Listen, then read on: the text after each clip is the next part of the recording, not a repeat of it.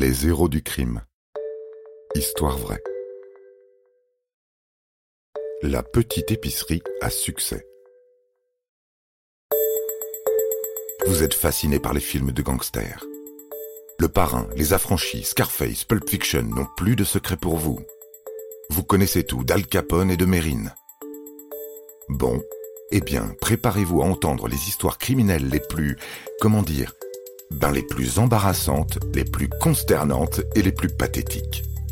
Les criminels dont nous allons vous parler sont plus proches de Rantanplan et d'Avrel Dalton, le plus bête des frères Dalton, que de Pablo Escobar.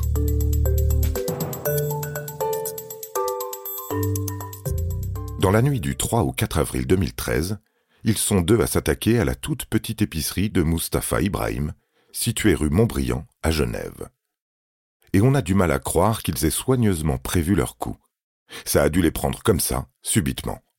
En passant devant Tafa Alimentation, ils voient un tas de cartons empilés là par le propriétaire et se disent que ça pourrait très bien les dissimuler.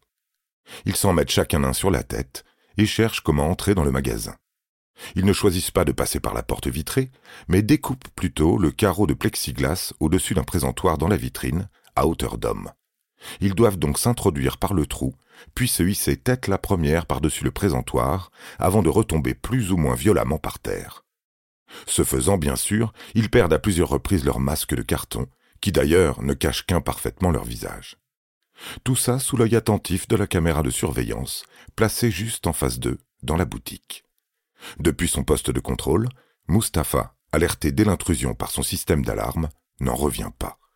Est-ce une blague, ces types avec des cartons sur la tête, ou un vrai cambriolage Il appelle bien sûr la police, car les deux lascars ne se gênent pas pour casser et détériorer de la marchandise sur leur passage. Ils remplissent à la deux sacs plastiques de paquets de cigarettes, puis font laborieusement le chemin inverse. Le premier escalade maladroitement le présentoir, éparpillant encore paquets de bonbons et barres chocolatées.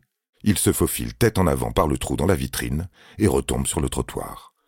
Son complice lui passe les sacs avant de prendre le même chemin. Mustapha hésite encore entre colère et fou rire.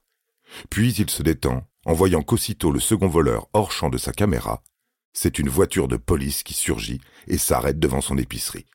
En jaillissent deux agents qui en quelques enjambées rattrapent nos deux gaillards, tout étonnés. Verdict, quelques semaines plus tard, un an d'emprisonnement pour l'un, 120 jours pour l'autre. Finalement, Mustapha rit encore de ce lamentable cambriolage, puisque toute sa marchandise lui a été restituée. Et il n'y a pas que lui qui rit, parce que le film enregistré par la caméra de surveillance a fait le buzz sur YouTube. Une compagnie d'assurance l'utilise même pour démontrer l'importance d'un bon système de surveillance. Fort de ce succès médiatique, le petit commerce de Mustapha se porte on ne peut mieux.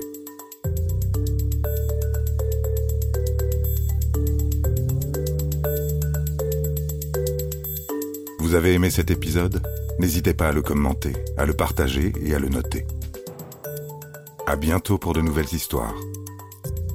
Studio Minuit, créateur de podcasts addictifs.